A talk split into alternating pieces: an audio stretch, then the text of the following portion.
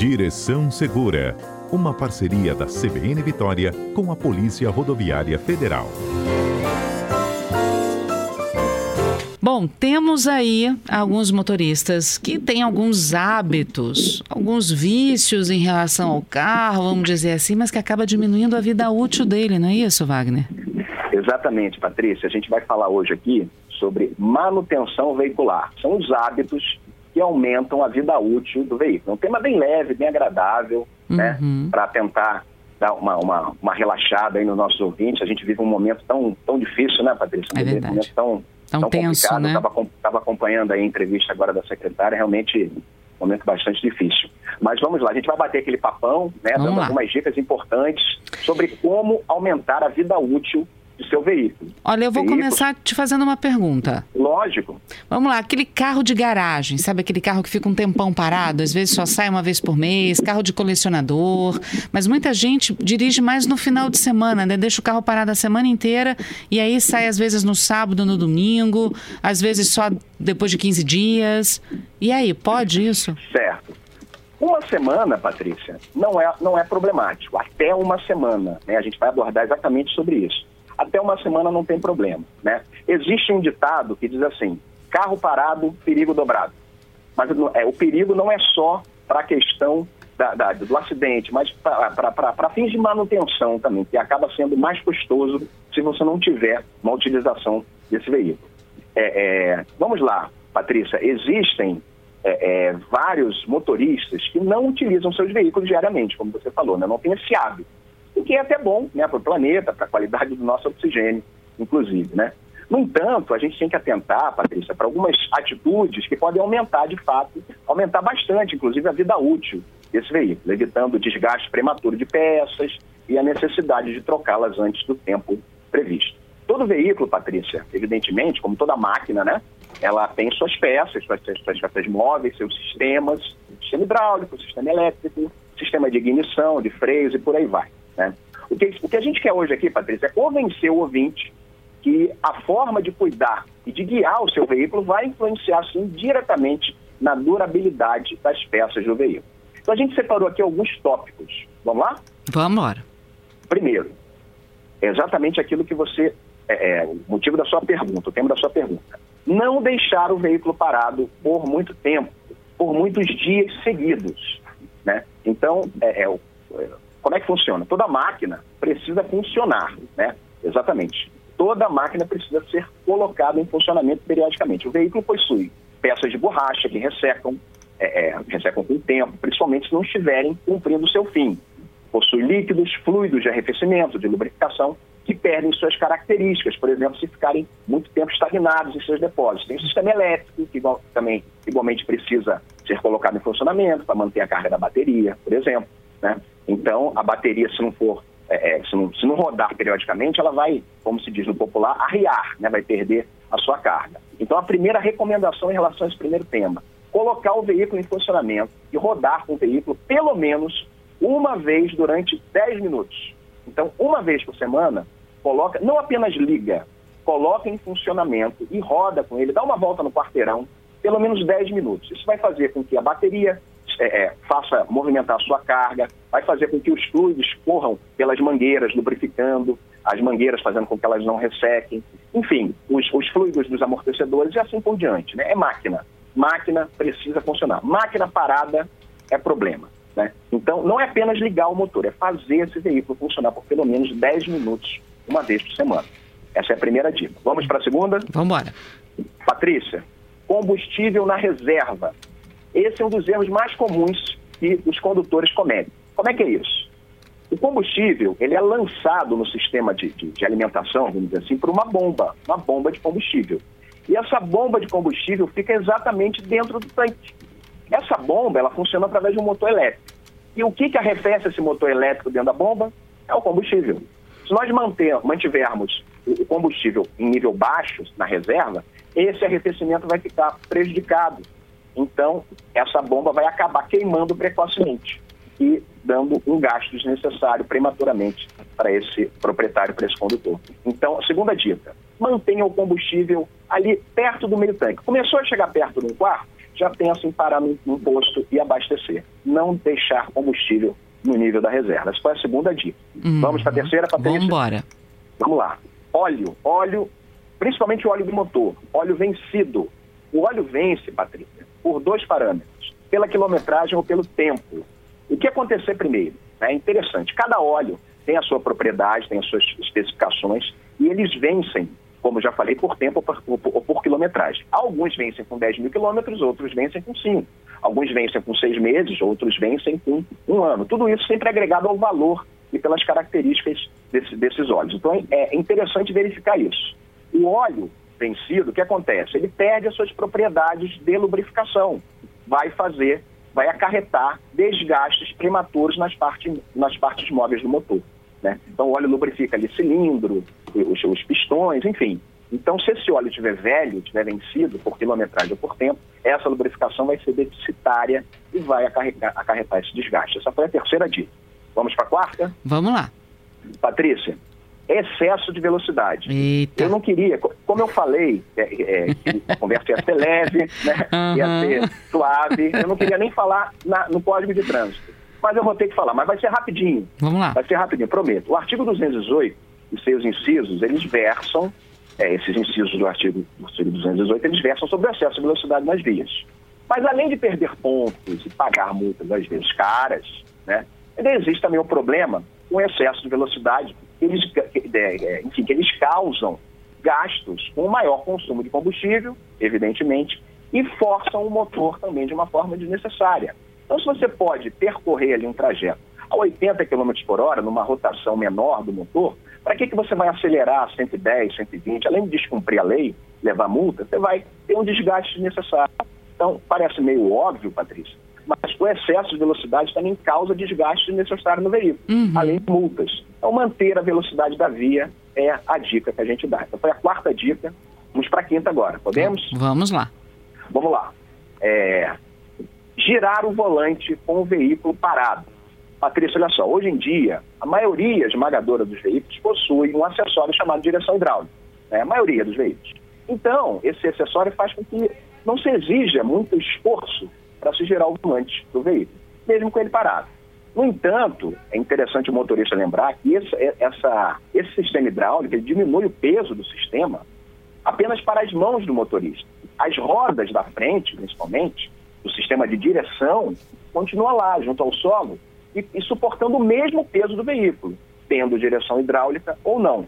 Então, ao rodar essa direção com o carro parado, o motorista vai estar ali forçando o sistema de suspensão dianteira movimentando as rodas desse veículo completamente imobilizado. Então, o ideal é o quê? É girar o volante devagar enquanto coloca o veículo em movimento, seja para frente, seja marcha ré. Só imaginar uma manobra de estacionamento. Você vai estar estacionando, você girar né, com facilidade em função da direção hidráulica, né, você vai girar ali a direção toda para um lado, toda para o outro. Mas vai estar forçando, vai estar forçando lá embaixo o sistema de suspensão. Né? Então, a, a, o conselho é girem devagar enquanto colocam o veículo em movimento, para evitar girar o veículo totalmente imobilizado, evitando aí esse desgaste maior. Eu vejo muito, eu vejo muito, antes pois da gente não. passar para sexta, eu vejo muito roda Sim. virada, principalmente em ladeira. As pessoas que viram o carro, a roda do carro, para encostar no meio-fio. E a, a, desculpa é porque, não, se acontecer alguma coisa e o carro descer, ele fica, ele, ele fica no meio-fio, ele não vai para o meio da rua. Faz sentido Sim. isso, Mota? Sim, Patrícia, é muito boa a sua colocação. É, é, isso não é errado, isso, isso, é uma dica que se dá. Inclusive, inclusive, eu participei já de um quadro já tem um tempo sobre ladeiras aqui mesmo na CBN. Né? Uhum. E é uma, uma das dicas que a gente dá quando se imobiliza, quando se estaciona um veículo numa ladeira, seja em descida, seja em subida, é, de fato, além de puxar o freio de mão, e após isso, após o carro apoiado no freio de mão, colocar a primeira, né? Você já tem aí dois suportes do freio de mão e da caixa de câmbio é virar o volante na direção do meio-fio. Se ele estiver em descida, vai virar o volante para a direita. Se ele estiver em, em subida, também. Né? Uhum. Né? Então você vai, a direção vai ficar voltada para a guia. Isso aí a gente falando de um estacionamento do lado direito, né? Então a, a, a roda vai ficar sempre voltada para a guia. Por quê?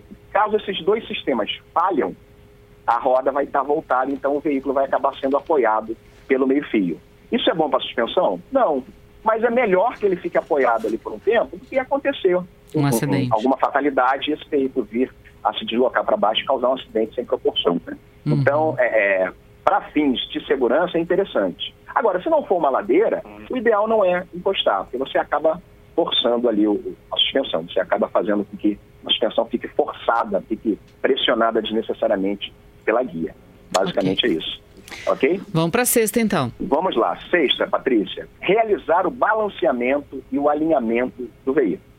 Patrícia, o balanceamento, para quem nunca viu, né, muitas pessoas nunca viram, né? Mas é a ação de se afixar alguns pesos ao longo do diâmetro da roda. Para quê? Para que essa roda fique equilibrada, para que as forças em torno da circunferência da roda tenham um equilíbrio. Por quê? Quando o veículo é, é colocado em movimento, principalmente em velocidades pouco maiores, para que ele não apresente uma cedeira. É um fenômeno que, inclusive, é conhecido popularmente como chimbre, né? que é o quê? Quando o carro está em movimento, aí você coloca sobre, a mão sobre o painel, você sente aquela vibração. Né? Então, o balanceamento existe exatamente para acabar com essa vibração. Né? E essa tremedeira do veículo, além de ser desconfortável, ela também força desnecessariamente as peças móveis do veículo. Uhum. Então, o balanceamento tem que estar sempre ali na lista de manutenção do veículo. E tem também o alinhamento. Alinhamento, né? É, alguns carros alinha, se alinha também, Patrícia, as rodas traseiras, mas são poucos carros. Alguns carros de valor agregado maior, um pouco mais caros, mas a maioria são as rodas dianteiras.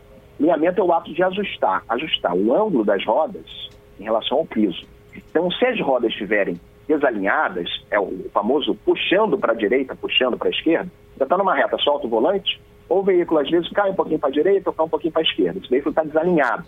Então, o que acontece? Acontece o desgaste prematuro, principalmente dos pneus, da banda de rodagem dos pneus. Né? Um veículo que tiver, por exemplo, com as duas rodas é, é, convergentes, né? ligeiramente convergentes, ele vai ter um desgaste maior na parte interior do pneu. Se elas estiverem divergentes, as duas para fora, vai ter um desgaste prematuro na parte externa do pneu. Né? Uhum. É, é, enfim, então o desgaste ele acontece nos veículos que não estão alinhados. Né? Então é interessante alinhar o veículo para que não tenha é, que se trocar os pneus de forma prematura. Isso aí é a sexta dica. A sétima dica. Peraí, deixa eu te fazer outra desculpa, pergunta Patrícia. em relação Lógico. a balanceamento e alinhamento. De vez em quando a gente vê uns carros com a roda cambotinha, sabe? Assim, viradinha para dentro. Sabe? É, exatamente. É, é, é, no caso, ela está convergente. Né? E você imagina só, se ela estiver rodando reto. A impressão tá que dá é que vai quebrar. É, é, é, a impressão que dá é que vai quebrar e que, na verdade, se você notar, você vai ter, você vai, você vai verificar que ela vai estar, tá, o carro vai estar tá mais apoiado sobre, sobre uma faixa do pneu do que sobre o outro. Uhum. Consegue visualizar? Sim. É, né? Então, aí essa parte que vai ficar mais apoiada sobre o, o, o, asfalto, né, enfim, o solo, ela vai ter, essa parte vai ter um desgaste maior. Então, por isso que é importante ter o alinhamento, para que a roda esteja igualmente apoiada sobre o solo. Aí vai ter o desgaste igual, né, por igual, e aí você vai poder trocar o seu pneu apenas no momento que você tiver que trocar. Ok, vamos lá para a sétima. A sétima, na verdade, Patrícia, ela vai unir todas essas outras. Ela vai falar sobre manutenção. Existem três tipos de manutenção, Patrícia. Tem a manutenção corretiva, a manutenção preventiva e a manutenção preditiva. A gente vai focar mais nas duas primeiras, que é a corretiva e a preventiva. Só para ilustrar, a manutenção preditiva é uma manutenção que antes de ter o tempo de fazer uma troca, por exemplo, o condutor, o proprietário, já está atento para alguns ruídos, algum, alguns solavancos, né? por exemplo, um amortecedor, vai trocar com 30 quilômetros. Então ele começa a fazer barulho com 10 mil quilômetros, por exemplo, começa a fazer uns solavancos, começa a perder ação. Então a manutenção preditiva ela já vai exatamente identificar isso e fazer essa troca antes do tempo. A gente vai focar aqui agora sobre manutenção corretiva e preventiva. São as duas principais. Alguns motoristas, Patrícia, desavisados, preferem aguardar o veículo dar uma pane para depois correr atrás de um guincho, de um mecânico, etc. Além de sair muito mais caro, ainda existe o constrangimento de ficar enguiçado numa rua, numa rodovia. Esses motoristas são os adeptos da manutenção corretiva, o que é inviável, negligente, é perigoso e acaba ficando mais caro, como eu já falei. Né? Imagina só Patrícia, se dá uma pane num sistema de freios. No momento de você fazer uma curva, você tem que dar uma freada atrás de um caminhão, tem que parar o veículo atrás de um caminhão, por exemplo. Acidente, né? Uhum. Então a gente gostaria de acreditar que esse hábito já deixou de acontecer. Vamos dizer assim, hoje em dia, os motoristas são mais conscientes e é, é, optam pela manutenção preventiva, que é o que a gente vai falar agora. Né? O que é a manutenção preventiva? Patrícia, esse aqui é o, é o ponto alto aqui do, da, da nossa conversa. Todo veículo traz de fábrica um manual, um guia de manutenção. E esse guia, ele vai dizer que a cada um número X de quilômetros, 10 mil, 20 mil, é, esse guia vai indicar quais os itens deverão ser inspecionados ou trocados do veículo. Famosa revisão, né? Mas o nome, disso, o nome técnico disso é manutenção preventiva. Não tenho que inventar, Patrícia, seguir o que reza o manual do proprietário, o manual de manutenção de cada veículo. Cada veículo, cada fabricante tem um. Aí vai lá assim, Patrícia, ó, 10 mil quilômetros. Aí tem que trocar um exemplo, né? Tem que trocar o óleo, tem que trocar o filtro de óleo, o, vamos lá, o anel de vedação, o, me ajuda, Patrícia, o filtro de ar, filtro de ar. a vela, uhum. o filtro de combustível, por exemplo, né? Um exemplo, 10 mil quilômetros, né? E aí você, o, o, motorista vai, vai, vai fazer exatamente a manutenção que os 10 mil quilômetros do veículo pede. Está pedindo. Exatamente. Aí vai chegar com 20 mil quilômetros. Ah, mas o meu, é, é, o meu, a minha peça X não está ruim, ela só está tá apenas um pouco gasta. Troca, troca porque o fabricante indica que troca. Então, o interessante. Não é vai esperar exatamente... acontecer o problema para trocar, né? Se o fabricante está dizendo que, tá, que tem que trocar nesse momento, é a prevenção, Exa... né? Exatamente, Patrícia. Manutenção preventiva. Vou dar um exemplo crasso. Com 50 mil quilômetros em média, a, as, os fabricantes, alguns fabricantes com mais, 100, 100 mil, enfim, pede a troca da correia dentada do motor. A correia está lá, bonita, funcionando, Aí, para você trocar a correia dentada, é uma manutenção um pouco mais cara, mão de obra, você gasta, por exemplo, dependendo do carro, vou dar um exemplo, eu não sei o valor. Dois mil reais para trocar uma correia dentada. Alguns veículos vão ser muito mais, outros talvez um pouco menos. Aí o, o proprietário, o condutor, fala, não, muito caro, a correia está funcionando. Com 55 mil, vou dar um exemplo aqui, pouco otimista, Patrícia, essa correia arrebenta. Além da correia, o dono do carro vai ter que uhum. gastar com vários outros itens, mas vários, uhum. que vão se danificar em razão da quebra dessa correia. Eu dei um exemplo crasso, a gente pode falar aqui de outros itens, né? Uhum. Então você vai ter, que, vai ter que trocar peças móveis do motor, vai ter que trocar pistão, porque quando a correia arrebenta, vários itens se estragam dentro do motor. E olha Enfim, que você, você exemplificou a correia dentada, ela faz barulho danado, né? Quando ela está com problema, né? Faz um pouco, dependendo do veículo, faz até um pouco mais realmente. E a correia dentada é esse exemplo aí que a gente tem que usar porque se quebrar, o seu gasto vai ser três, quatro, cinco vezes maior do que se você trocar na quilometragem que o fabricante indicar. Enfim, temos temos Patrícia, participação cada... de ouvintes aqui, tá? Vamos lá. Vamos lá. Olha só, o Gerson está aqui dizendo, ah, falando, eu falei da roda cambotinha, né? Sim, Ele sim. falou da cambagem, né? Que deve ser sim, regulada no alinhamento. É o ângulo de alinhamento para dentro ou para fora em relação ao eixo do carro. Valeu, Gerson. Ah, temos aqui também o Miguel, dizendo: Olha, comprei uma moto, ligo ela uma vez por semana, dou uma volta pelo bairro. Um aquecimento aí de uns 15 minutos, ando em torno aí de uns 600 metros. Tá bom para manter a mecânica da moto? Sim, sim. É, é, esse tempo de 10 minutos não é, não é um tempo, é, vamos dizer assim, é, é, vamos dizer, é, fixo, né? não é algo que seja engessado, melhor dizendo. Você pode né, ter um pouco menos que isso. Se você roda ali é, em volta no quarteirão, né? Mantém ali o veículo funcionando por alguns minutos, né? uhum. né? Deixa ele esquentar um pouquinho. O importante é o quê? É fazer com que os sistemas do veículo funcionem, o sistema elétrico, o sistema é, é, hidráulico, né? o sistema de, de, de, de, lubrificação, é fazer o óleo circular. As mangueiras, quando ficam muito tempo sem o óleo circulando nelas, elas ressecam. Ressecam. Né? Uhum. Então, o veículo tem que estar sempre em funcionamento para a gente evitar esse ressecamento, esse desgaste prematuro dessas peças móveis ou não. O Glaudson. o Miguel está correto. Show. Parabéns, Miguel. O Glaudson está aqui dizendo: olha, na necessidade de ficar parado muito tempo, é, pro né, na necessidade do veículo ficar parado muito tempo, ele falou que vale desligar o cabo negativo da bateria para preservar também a bateria. Sim, isso é uma boa dica, Patrícia, é uma boa dica. Se você tiver, por exemplo, vai fazer uma viagem, né, não tem ninguém para ligar o seu veículo nesse período, aí não tem jeito, né? Aí não, não é, o que é irremediável, né? É, é, enfim, não tem, não tem como remediar. Então, você vai fazer o quê? Você vai tirar o cabo da bateria e o que acontece? Os, os acessórios do veículo deixam de, entre aspas, sugar aquela carga né? Então, quando você tira o positivo da bateria, você está, vamos, vamos, fazer, vamos dizer assim, você está deixando a sua bateria em stand-by. Né? Você não está mais é, alimentando os sistemas elétricos do veículo por essa bateria. Então, de fato, você vai aumentar essa vida útil. Wagner, obrigada por estar conosco aqui na CBN, viu? Patrícia, muito obrigado. É sempre um prazer falar com vocês. Um grande abraço para você, para todos os ouvintes. E até a próxima terça-feira. Até a próxima.